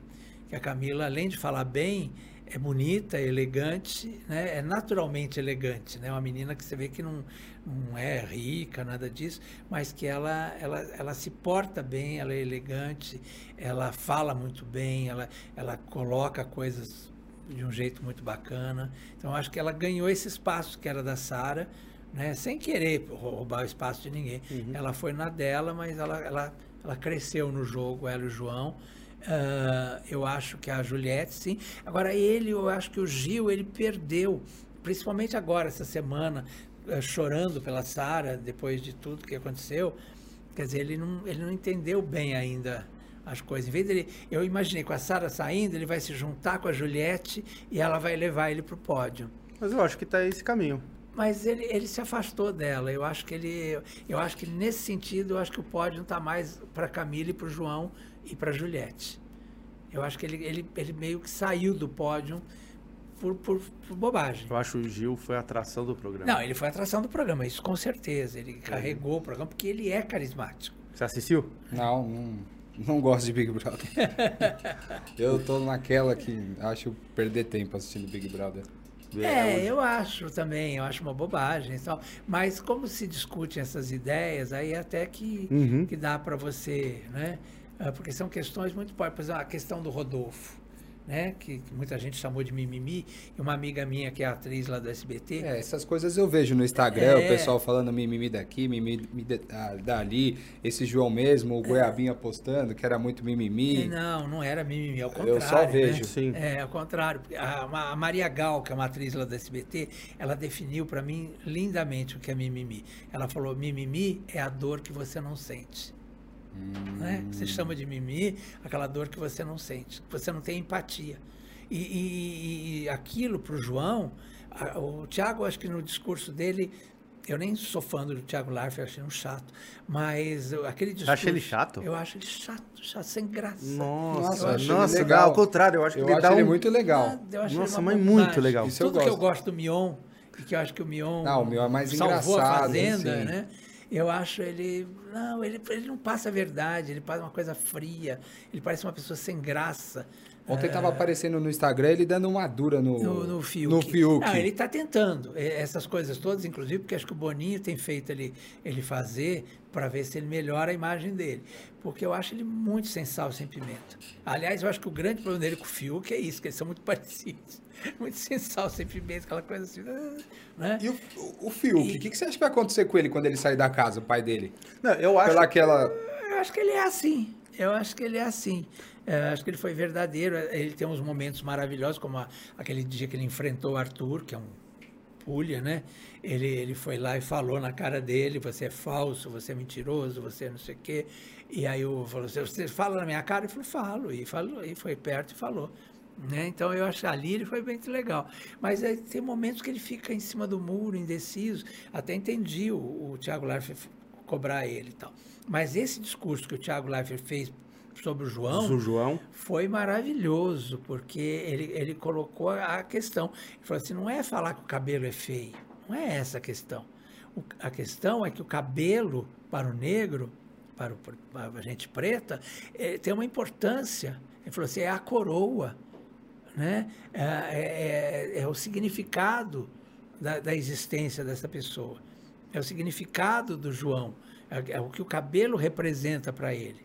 Tanto é que a a Camila foi, foi brilhante também. Ela falou: estou usando isso aqui para o meu cabelo eh, crescer igual dele. Ela falou, então eu não estou usando isso aqui para esconder o meu cabelo. Ela estou usando isso aqui porque meu cabelo está curto. Mas muito tempo os negros esconderam e fizeram alisamento e quiseram mas ficar com o cabelo mas próximo ao dos tá. brancos. Mas aí que tá, por causa do preconceito estrutural. Porque você cresce desde pequenininha. Foi o que a Pouca colocou lindamente ali, sem querer, falando da filhinha dela. Ela falou assim, a minha filhinha outro dia estava chorando que o cabelo dela é feio, que o cabelo dela é ruim. Né? Aí, por quê? Porque você cresce ouvindo que o seu cabelo isso, é né? feio. Que seu... Hoje em dia os negros descobriram, claro, através dos americanos, talvez, né? mas eu acho que hoje os negros do mundo inteiro descobriram a beleza deles. Né? E isso é que é importante. E por isso, por exemplo, que eu defendia a questão das cotas. A pessoa fala assim, ah, imagina que bobagem, isso aqui, cota. Não, é, é um reparo de um erro social que vem lá da, da, da, da abolição. A princesa Isabel né, aboliu a escravatura e fez assim: virem-se, jogou todo mundo na rua e virem-se. Né, os fazendeiros, o que, que fizeram? Ah, vocês não prestam mais para nada, não podemos mais usar vocês. Então, show, jogou todo mundo na rua. Quer dizer, hoje, se, o, o, se tem um grande número de, de, negros que ainda não se colocaram na sociedade e que vivem uh, à margem, é, é, por isso, é o resultado disso. Porque nunca, eles tiveram chance. Os brancos nunca deixaram. A minha amiga El, que maravilha, dizia uma coisa linda. Ela dizia assim: o Rio de Janeiro é engraçado porque uh, o, o morro, né? Tem, tem muita gente carente e muito bandido e tal. Eu falei assim, mas uh, se os brancos estivessem lá em cima, os negros já tinham morrido todos aqui embaixo. Falei assim, os negros ainda são melhores, né? São muito melhores, porque não, não, não fariam isso com, com, com, as pessoas brancas aqui embaixo. Agora, o, e é evidente, essa, essa guerra social que existe começou daí. Quer dizer, os negros foram humilhados, jogados, né, como se fosse uma coisa, como se fosse nada. Essa semana eu lembrei, você fala de negócio de mimimi, eu lembrei de uma frase que outro dia eu me toquei e que eu aprendi, que eu achei. Né, eu falei, nossa, que coisa, eu nunca tinha percebido isso. Eu cresci ouvindo falar assim: ah, põe em cima do criado mudo. Né, põe o relógio em cima do criado mudo, põe o, que, põe o remédio em cima do criado mudo. E eu achava normal aquilo. Até que eu descobri, eu falei, criado ah, mudo, nome, que né? palavra. O que, que é o criado mudo? Vem da época dos escravos, onde tinha um empregado que ficava segurando as coisas para o patrão e mudo, não podia abrir a boca. Né? E, e quer dizer, você vê como é, está é, é, tá dentro da cabeça da gente isso. É, com as expressões denegrir, uh, ovelha negra, né? Quer dizer, tudo que é ruim é associado Coisa tá a preta. Coisa tá preta, né? É, é dia de, de branco, né? Ah, entendeu? Então, quer dizer, como se o preto fosse vagabundo, então... O é, Réveillon é de branco. É, né? não, Puluta e, é de preto. Não, uhum. e a segunda-feira é dia de branco, é dia de trabalho, como se, como se o negro fosse, fosse vagabundo. vagabundo. né?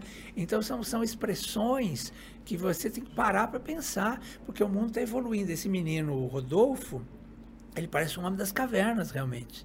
Porque como é que um rapaz que é cantor... Ah, o do Israel. É, o que faz dupla com, com Israel como é que um rapaz que é cantor, que é super urbano, como ele é hoje, né? Uh, viaja pelo Brasil inteiro, viaja acho que para fora do Brasil, parece até que tem avião, me falaram, não sei se é verdade, mas enfim. Uh, como é que você pode entender um rapaz desse que não entende que está magoando uma pessoa falando é, aquilo Eu vi uma que entrevista falou. dele, ele comentando que o pai dele tem esse tipo de cabelo, que Sim. os antepassados dele eram isso, negros. Mas é isso que, o, que e ele o Thiago fez sem eh, maldade. explicou. Ele fez sem maldade. Mas como sem maldade? Não tem, é, não existe isso, não é uma questão de maldade. Ele, parece que ele comparou a peruca Não. que ele estava usando com foi uma tiração, de Não, é- repente. é- tava Pois é, brincando, foi uma não, tiração de mas sarro. Não pode, aí que tá. Pô, essa peruca parece o cabelo do Mas João. assim, ó, Um ó, cara hoje não pode mais fazer isso, pelo amor de Deus, gente. Para que, que tem, Poxa, mas- internet? Para que, que tem informação? Sabe? Mas- Onde ele vivia esse cara esse mas- tempo todo? Que mas, nunca ouviu Leão, falar. O Rodolfo, o Rodolfo, a gente que viu, você e eu que assiste o programa, a gente, eu entendo o que você está falando e é do jeito que você está falando é, é o seguinte, é, ele tem uma é, Um preconceito não, não, não, estrutural. não é, não é um preconceito, é, assim, eu tô, assim, você vê que é ingenuidade. Ele, ele, ele, Mas ele não pode. Mas veja bem, a partir do momento que você mostra E é para ele que não que é pode, ingenuidade. é, é, porque você vê onde ele foi criado, o, o Leão. Ali você tem o pessoal, ali ele foi criado no Mato Grosso, ele tinha tudo aquelas brincadeiras que, que, que são brincadeiras ina- e hoje no mundo é, não é, é, apropriadas. Mas é isso? Mas então, mas assim, você tem que entender que ele, ele veio com essa, com, essa, com essa bagagem. E se você vê, você vê ele mesmo, quando ele chegou, por exemplo, na. Mas é por isso que ele precisa aprender. Sim, mas ele Só tá. ele não mas queria não, aprender. Não, ele queria. Ele, não, ele só falava, eu quero aprender, mas quando alguém ensinava, ele ficava bravo. Não, não, eu acho, ó, ele pediu desculpa depois do João. A gente tem o BBB ali, ele pediu desculpa quando falou. Sim, mas depois ele era, foi era o mínimo que ele podia fazer ali. Mas, é, então- é porque ele foi encurralado. Mas então, errou, ele pediu. Se você ver também o dia que você viu o dia que ele saiu e foi para Ana Maria Braga, Vi. ele ele Aliás, no eu fin- adorei, eu nem gosto da Ana Maria Braga, mas eu adorei que ela falou É. pra ele assim, mas aprendeu? Isso, Ele ela falou. cara é, de paspalho assim. Sim, dele. mas, mas você viu que no final do encerramento do programa dela, ele pediu desculpa de novo pra família. E tinha Então, mais o que pedir. Ok, Era é o isso eu, mínimo. mas eu concordo com você É. que é o mínimo, mas assim, tá mas, pedindo. mas porque ele saiu. É, se ele não saísse, Se ele- a, lógico. a- a lição não tinha passado, entendeu? Ah, eu Ah, acho que depois, não, eu acho que depois daquele discurso depois do Thiago saísse, tinha. sim. Depois O daquele cara- discurso do é, Thiago A única tinha. coisa que eu concordo com ele é que era chucro. Ele falou assim: eu sou chucro. Chucro, sim, porque o chucro o que, que é? Aquele burrinho que empaca quando tem o mata-burro. Ele não anda. E é isso, para mim ele passou isso. Um cara que não quer aprender nada. O negócio que ele falou do vestido do Fiuk era uma coisa absurda. Ah, né? Eu acho que ele é muito brincalhão, É. fanfarrão. Ah, vai brincar de- com a mãe dele, pô. Pelo Não, amor de ó, Deus. ó. Respeito é bom e todo mundo gosta. Então, mas eu acho assim, ó. Eu acho assim. Eu vou te falar do, do jeito que eu, que, eu, que eu acho. Eu concordo na sua parte de tudo que você está falando, mas eu acho assim, a gente também tem que dar é, o, o, o- a, a oportunidade. A tem. oportunidade de tem, tem. Tem. Porque senão, senão, Não tem, senão porque hoje senão- você que coloca a mão nele, a, o dedo senão, na se ponta do você dedo. dá oportunidade, acontece o que aconteceu nos Estados Unidos com o Do George quê? Floyd lá. O cara, entendeu? Você dá oportunidade, o cara vai lá e mata o outro. Não. E, e, um cara como o Rodolfo, que tem um público imenso sertanejo, ele não tem o direito de fazer isso, porque ele está influenciando gente. Quando ele Concordo. fala assim, ah, vai lá no meu Goiás com esse vestido, ele está dizendo que Goiás inteiro é preconceituoso como ele. Concordo. E não Sim, pode. sim. Concordo. E não pode, porque Concordo Goiás também. inteiro não é não é assim. preconceito, Não é assim. concordo. Entendeu? Mas é isso que eu acho. Eu, eu acho que a gente tem que também, se a gente ficar só apontando o dedo e falando, você não pode, você faz isso, você é errado. Meu, O cara, gente. o cara tem que aprender, não é? De Ok, algum mas, jeito então, mas a gente vai ficar. Então, a gente vai ensinar ele o- a vida inteira falando que ele é culpado. Eu acho assim, eu, é que nem eu te falei, a gente tem que ter um meio tempo. Eu entendo os lados, Ah, eu entendo o acho que você que- falou, e eu acho que tem que dar. Tem que dar essa oportunidade. Passou desse tempo. Um cara que. Um O cara, mundo é- Ele, é passou, um cara ele ainda não. urbano, Ele é um cara, é um cara famoso. É um cara que faz show no Brasil inteiro. Como é que um cara desse não aprendeu nada? Você passou pela vida e não aprendeu? Vai morrer chucro. A Carol Conká também passou lá É no. outro, É, é outro horrorosa. Então, você ela vê. mesma- É outro- é, aliás, ela foi um desserviço. Eu até fiquei no começo do BBB, eu até fiquei preocupado, porque todos os vilões eram negros. E todos os vilões negros e empoderados. Tinha o Negro Di, lembra? Negro Di, ela, Lumena, Uhum. eram todos, é, uma psicóloga, que de psicóloga não tinha nada, era uma louca Uhum. varrida, né? Botava o dedo na cara das pessoas. Como é que uma psicóloga, você pode imaginar, Uhum. põe o dedo na cara das pessoas, né? Então, quer dizer, era, era tudo errado ali. Então eu fiquei até preocupado, falei, peraí, tá, tá estranho esse Big Brother, porque tá passando uma coisa preconceituosa, de que os negros são ruins. A sorte é que tinha João, tinha Camila, né? O Lucas, né? O Lucas também estava errado no começo. Assim, Sim. vamos juntar os negros Sim, contra os brancos, sim. não sei o quê. Aquilo também, ele foi punido por isso, inclusive, né? Agora, o que fizeram com ele foi uma, uma- uma maldade, uma... Ali sim, ali porque ele aprendeu, ele entendeu, ele chorou, se arrependeu, né? E, e- e realmente mudou. Agora, o- esse menino não mudou nada, ele, ele foi na marra, ele teve que aprender, teve que pedir desculpa porque ele foi expulso do programa. Mas veja, veja bem, se esse é o caminho para ele aprender, foi válido. Foi válido, por isso que eu falei, tem que expulsar. Não adianta só ter o discurso do Thiago Leifert. Tem que expulsar, porque senão não fica como exemplo para as pessoas. Como a Carol Conká. É, ela está se ferrando agora na carreira. Eu nem entendi por que, que fizeram agora essa história de é, Do documentário? documentário com ela. Porque eu Porque a Globo tá defendendo os interesses dela, Pois né? é, mas para quê? Isso é uma né? nojeira. Mas para quê? Ah, é- interesse de gravadora, será? De, de quê? Porque para que passar pano nessa mulher? Ela, ela fez ela o que ela não no quis lá Globo dentro. Play, alguma coisa Então, assim? é um documentário. programa- Então, não, mas é. ela já tinha alguma outra coisa no Globo Play? Não. Ou já tinha alguma coisa música, acertada é. e tiveram Não, que cumprir. ela tinha, ela tinha na GNT, que é, É. da Globo. Que é da- Isso. Então é isso, a então, Globo tá que defendendo. cumprir algum com certeza. contrato, alguma coisa, porque não faz sentido f- ficar ainda incensando essa Eu, mulher. eu acho também que a Globo é o seguinte, do jeito que ela saiu, é, e ficou muito ruim para ela, ela perdeu um monte de, de contratos, etc. Eu acho que se a Globo não tenta passar um pano, ela pode vir forte num processo na Globo.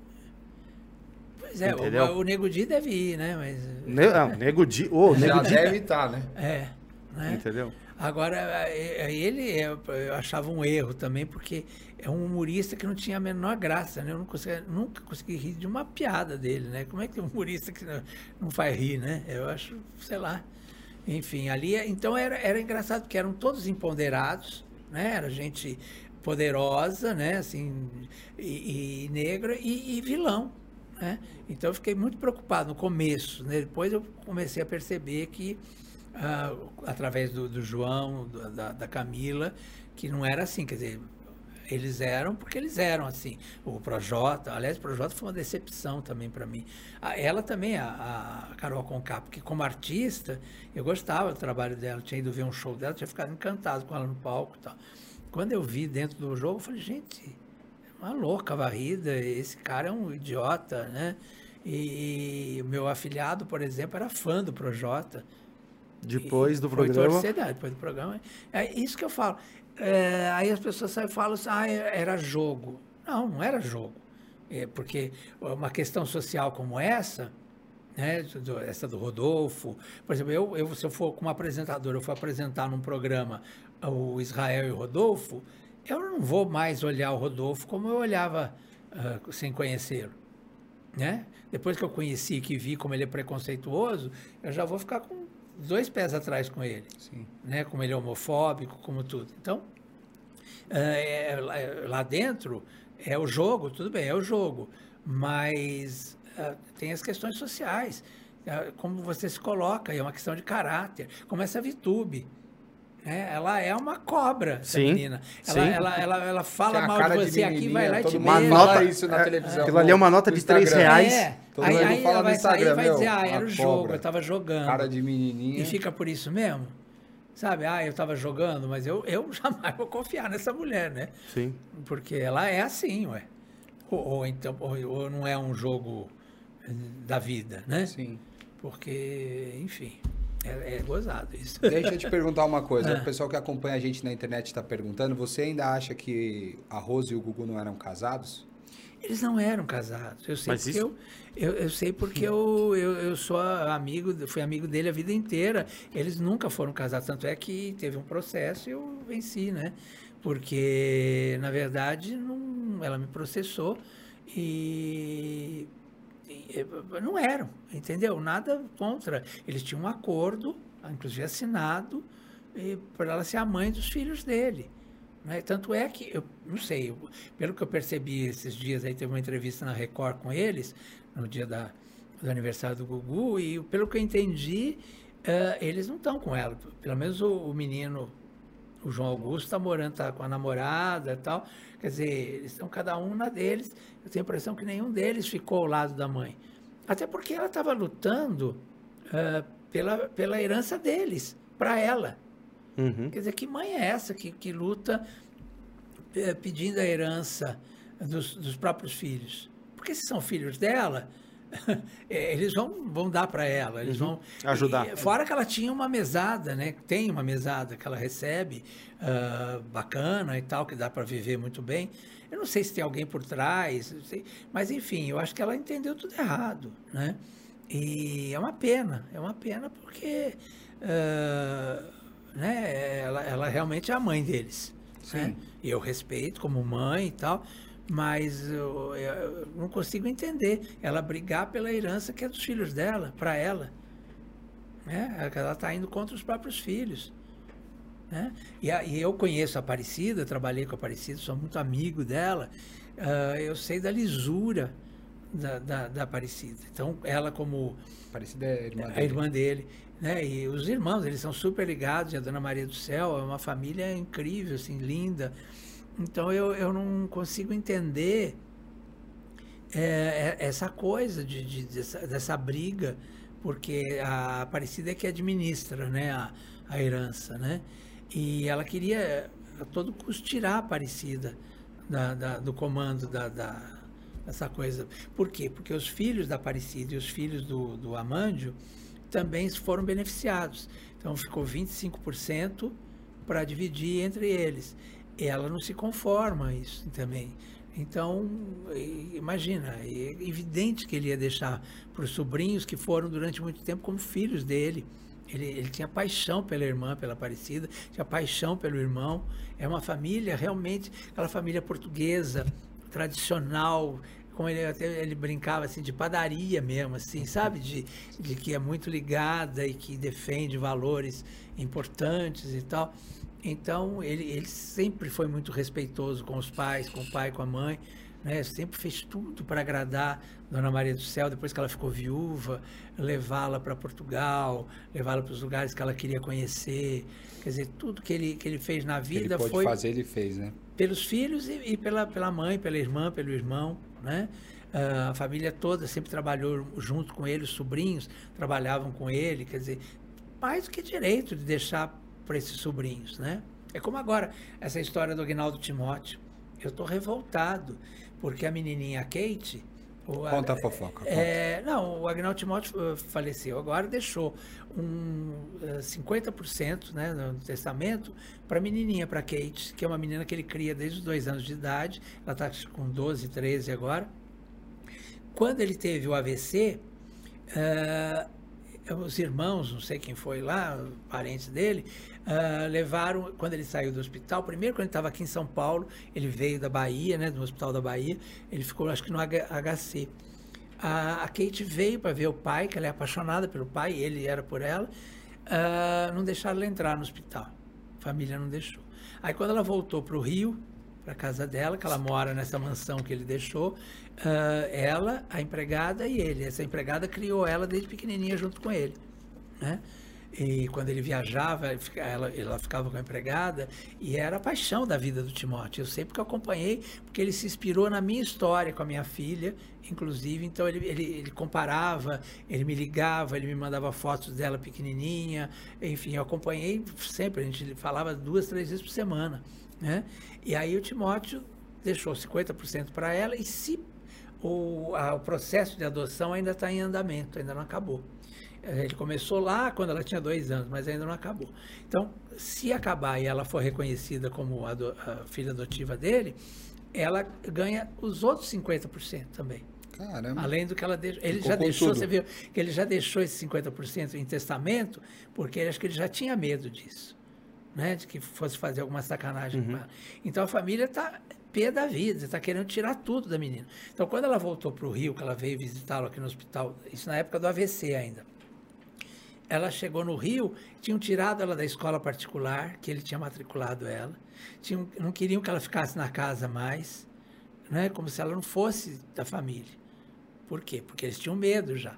Que ele, que ele, que ele deixasse tudo para ela. Ele já devia ter avisado e falado exatamente, que ia estar tá deixando para ela isso. Então, o Timotinho é o único que sabe a história certinho. Porque o outro filho dele, quer dizer, o Marcelo, tem a impressão que o Marcelo não é é, o Marcelo nunca foi registrado como filho dele. Ele criou como a cara filho. Do Goiabinha, a cara do Goiabinha. É, ele criou como filho, ele, ele ajudou esse menino desde de sempre, mas ele nunca. Assumiu no eu, papel. Eu acho que nunca foi no papel. Agora, ela sim, ele tinha paixão por ela, por essa menina. E ela me ligou chorando do Rio. Me tiraram da escola, tio, e não sei o quê. Né? Se você puder fazer alguma coisa para me ajudar, e o Timotinho junto. Então, essa história é, é complicada. Esse negócio de, de, herança é uma coisa terrível, morro de medo. porque é muito complicado, porque as pessoas parecem umas pessoas que não têm nada a ver e que se dizem próximas, próximas. e nunca, tudo, né? Nunca ajudaram a levantar uma Exatamente. pedra e agora Por isso é assim, quem você quer, a história do Chico Anísio está dando uma briga, apareceu parente ex-mulher, não sei o quê. Filho. Agora, o, o do Chico até dá para entender, porque o Chico não tinha uma grande fortuna, a não ser a obra dele, que é maravilhosa, Sim. mas que se reverter em dinheiro. E, e, o Chico teve oito mulheres, sei lá quantas, né? Então é, é muito filho distribuído e tal, então é, dá para entender a briga. Agora, do Timóteo e, e do, do Gugu, eu acho que são muito está muito claro para mim. Uhum. Ele, ele, o Gugu, inclusive, fez o testamento eh, pensando naquelas pessoas que ele queria proteger mesmo, né? Okay. Então, ela, ela era uma companheira, ela já ganhava um salário praticamente, né? Para ser essa companheira, né? Entre aspas, né? Uma, e ser a mãe dos filhos, né? E tudo, ele deu uma mansão para ela em Alphaville, acho que de 6 milhões, né? Então, quer dizer, imagina.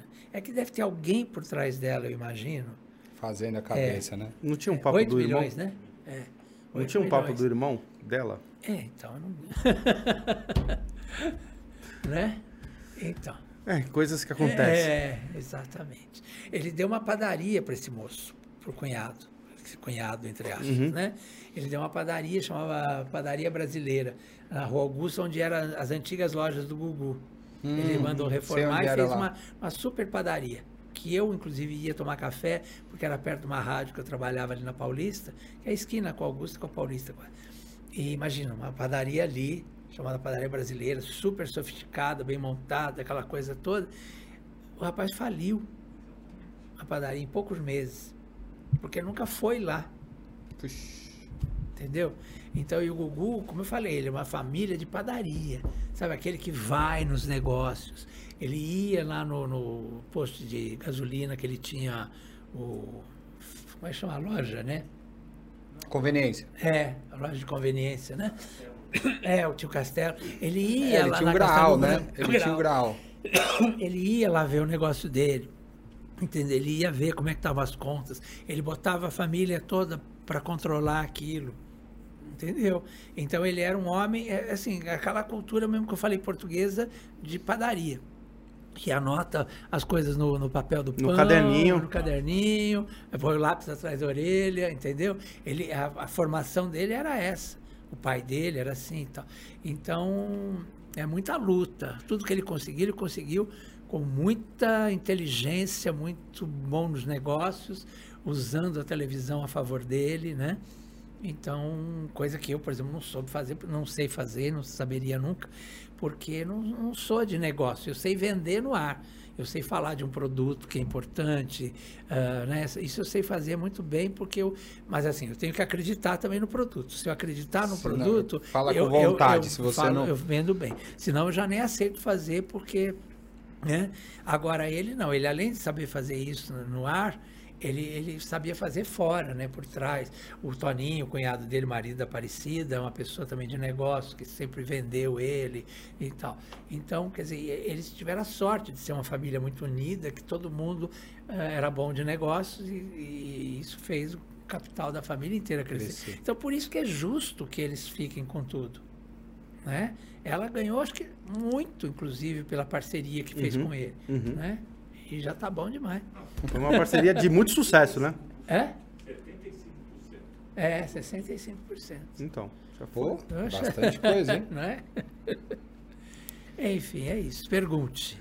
Olha, Leão, eu não tenho mais o que te perguntar, eu só tenho muito que te agradecer. Oh, querido. Mesmo por ter vindo. Obrigado por, por tudo que você fez, de, de estar aqui com a gente. Queria te pedir que você deixasse uma mensagem para quem está assistindo a gente, para quem está te vendo, para quem está conosco. E mais uma vez, da minha parte, da parte do Rodrigo, muito obrigado. Muito obrigado Poxa. mesmo. Olha, eu, eu acho assim, eu acho que a vida é para ser vivida. Né? Não adianta se esse conselho fosse bom, né? Então eu acho que é, é, a gente cria os filhos, a gente faz tudo querendo o melhor sempre, né? Mas não adianta, quando as pessoas querem errar, elas erram mesmo, não adianta, porque vida é para ser vivida, né? E a gente aprende vivendo. A gente aprende errando, acertando, né? E percebendo. É, quando a gente chega numa certa idade, né, a gente percebe o que é importante e o que não é importante. Né? É uma pena que demora, às vezes, para a gente perceber isso. E eu percebi hoje, percebo hoje muito claramente, uh, por exemplo, se eu estou aqui hoje, é porque eu sei que eu tenho um amigo chamado Goiabinha, né?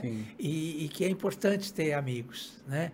Que amigo é, é, é para sempre, é isso que faz a vida rolar, que dinheiro a gente tem, às vezes a gente não tem, né? Mas e é isso, eu acho que uh, seja uh, honesto consigo mesmo. Porque a partir do momento que você é honesto consigo mesmo, você é honesto com as outras pessoas, né? Então, aquilo que eu falei, né? Tudo que eu falo aqui, eu falo na cara da pessoa, né? Todas as pessoas que eu, que eu tive dificuldade na carreira, e foram muitas, porque eu, eu, trabalhei com muitos outros colegas apresentadores, principalmente mulheres apresentadoras, né? E tive alguns problemas, tive pessoas maravilhosas. Falando disso, me conta, por que, que você não gosta da Ana Maria Braga? Porque ela me maltratou no ar. Ela era minha amiga há 30 anos. Sabe uma pessoa que é assim, como eu e ele, hum. amigos há 30, 40 anos. Aí, de repente, ela veio para mim e me pediu, dá uma ajuda, eu vou estrear um programa na Record, estou voltando para a televisão, uh, não, preciso da sua ajuda. Você vai fazer fofoca no meu programa, não tenho dinheiro para te pagar. Aceitei. Eu fiquei dois anos lá fazendo fofoca, às 10 da manhã. O programa era, da, o Note a Note, era das 8 ao meio-dia. E eu fazia fofoca às 10 horas, bem no meio do programa, que era para subir a audiência. Quando o programa pegou, ela um dia me maltratou no ar e me botou para fora. Hum. Do nada, assim, eu, eu, conversando com ela, beijei Ana, não sei o que, fui contar a fofoca, ela começou a me maltratar. No ar. É, aí eu achei esquisito, aí achei esquisito de novo, aí ela levantou e começou a fazer um discurso e me botou para fora do programa. Eu saí chorando de lá.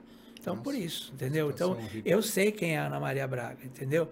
Ah, é aquela pessoa que quando precisa de você, ela fala, ai, meu querubim. Ela usa muito essa expressão, ai, meu querubim. Quando ela não precisa mais, estão mamando as minhas tetas, eu não sei o que, entendeu? Então vira outra pessoa. Então, para mim, não adianta aqueles discursos que ela faz no programa, não me tocam em nada, porque eu acho que ou é de verdade, Clodovil também fazia discursos lindos, né? Agora fazia coisas horríveis com as pessoas. Então a atitude né, que é importante no ser humano, eu acho. Né?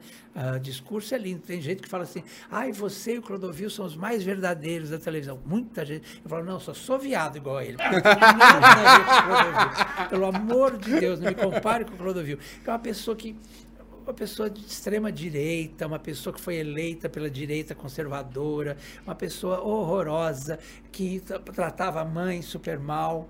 E aí, aí ficava chorando mãezinha, mamãezinha no ar quem trabalhou com ele, os modelos, todos. Olha, três modelos que trabalharam com ele me contaram como ele tratava a mãe dele, que eu não vou nem contar aqui porque era uma coisa horrível. Horrível. Mas eu vi ele maltratando pessoas. Uh, câmeras, eu vi maltratando convidados do programa, até uma gatinha que estava um uh, prenha, que ele foi lá e chutou a gatinha porque estava prenha. Então, sabe, coisa assim, então a pessoa dessa não é boa. Então não adianta fazer discursos lindos, chorar na televisão, mandar flores, como ele fazia, e, e maltratava as pessoas. Não é porque ele morreu que eu vou falar bem, entendeu? É como a Ana Maria que está viva, eu não vou falar bem. Como outras pessoas que realmente me fizeram muito mal. Uh, falta de caráter mesmo, sabe? Puxar o tapete, essa coisa toda. Mas uh, é, é, engraçado, eu não vou citar aqui essas pessoas, mas a maioria delas, tirando a Ana Maria que está no ar aí, a maioria delas está desaparecida. Sumiram, porque some mesmo. Quem, quem faz muito mal para as pessoas, uma hora desaparece. Né? Então, é Mas isso. Muito obrigado. Beijos. Oh, muito obrigado, valeu. Obrigado mesmo. E antes de encerrar, então, é. eu estava pensando aqui, porque na hora que, enquanto vocês ficaram conversando assim, queria pedir para você encerrar, conta alguma fofoca que você ia contar amanhã. Exclusiva, exclusiva para cá, para o pessoal da, da Talk não, não, sei se é exclusiva, mas essa história que está borbulhando ainda da mulher do justamente do Tom Veiga, as sim, mulheres aí do sim. Tom Veiga, né? Que é uma coisa horrível, né? Porque a Amanda que eu conheci, Amanda Ai, meu Deus, que fugiu o nome dela agora. A, a mãe do, A do- esposa, a esposa é, dos, foi- dos filhos dele? mãe de dois filhos É, dele, foi tá. 14 anos esposa dele, né? É, ela, ela veio a público para dizer, porque a moça disse, eu não sei, aliás, da onde surgiu essa história na imprensa de que iam exumar o, cadáver para poder ver se ele foi envenenado. Ninguém sabe de onde surgiu. Agora, essa moça, a Cibele, ela está dizendo que, ah, até quero que exume o cadáver para provar que eu não fiz nada disso e tal, né? Mas da onde surgiu? A, a esposa dele ah, disse, não fui eu que falei. Os filhos não foram também que falaram. Para quem? ah, como é que um jornalista inventa uma história? Não fui eu, foi um outro jornalista que, que deu essa notícia de que ocorreu a coisa de que ele podia ter sido envenenado. Aí ela, a esposa dele, veio e falou assim, não, essa moça Cibele, eu- ninguém falou nada de envenenar, nem de exumar corpo e tal. Agora, eu tenho os prints aqui e os, e os áudios dele dizendo que foi agredido por ela. E, e tudo que ela fazia com ele, que ele se sentia mal, a ponto dele fugir descalço, sem documentos da casa dele, porque tinha sido agredido por ela. E ela, ela conta, ela relata tudo lá. Ela tem os áudios, né? Então, aí ela deu uma entrevista para o Cabrini, eh, dizendo que ela não tem nada a ver, que, que eles nunca brigaram, que só teve uma briga uma vez, mas que foi nada disso, que, que ele estava bêbado. Inclusive, ela fala, a esposa dele, a que ia voltar com ele, né? Ah, esqueci, agora fugiu o nome dela. E ela diz o seguinte, ela diz assim, ah, ele, ele me abriu tudo aquilo com muita vergonha, né? E inclusive tinha hematomas que ele mostrou, fotos de, de hematomas de que tinha sido. E ela, assim, e ela foi desrespeitosa, chamando ele de, de bêbado, dizendo que ele estava bêbado quando, quando brigaram, porque ele não está mais aqui para se defender. Né? Então é uma sacanagem. Fica mais né? difícil, né? Então eu acho que é isso. Eu acho que essa daí é, é outra aqui. Não, mas tá bom. Leão, queria muito Obrigado. mesmo te agradecer mais uma vez mesmo. por ter vindo aqui, por ter saído de casa, ter Imagina. vindo falar com conosco. Obrigado demais, viu? Só morrendo de medo por causa do risco de tudo. Não, de mas tocar tá- aqui, aqui a gente está isolado, tranquilo. Vocês que ficaram até agora aí assistindo, obrigado mais uma vez. Obrigado a Não todos. esqueçam de seguir o nosso canal, não esqueçam de seguir a gente nas redes sociais. Compartilha esse vídeo, compartilha o canal, certo, Rodrigão? Certo? Curte lá, manda pros amigos, pra mãe, pra tia, pro vizinho. Pro inimigo também pode mandar. Por favor, também pode mandar. Pode E mandar. Se não também gostou, manda pro inimigo. E também siga o Leão Lobo aqui, que foi um prazer aqui de, de pessoa de Arroba ter Leão vindo. Lobo TV. Arroba Leão Lobo TV. Tá bom, gente? Obrigado. Até amanhã. Obrigado. Obrigado. Beijo, dignidade. Já.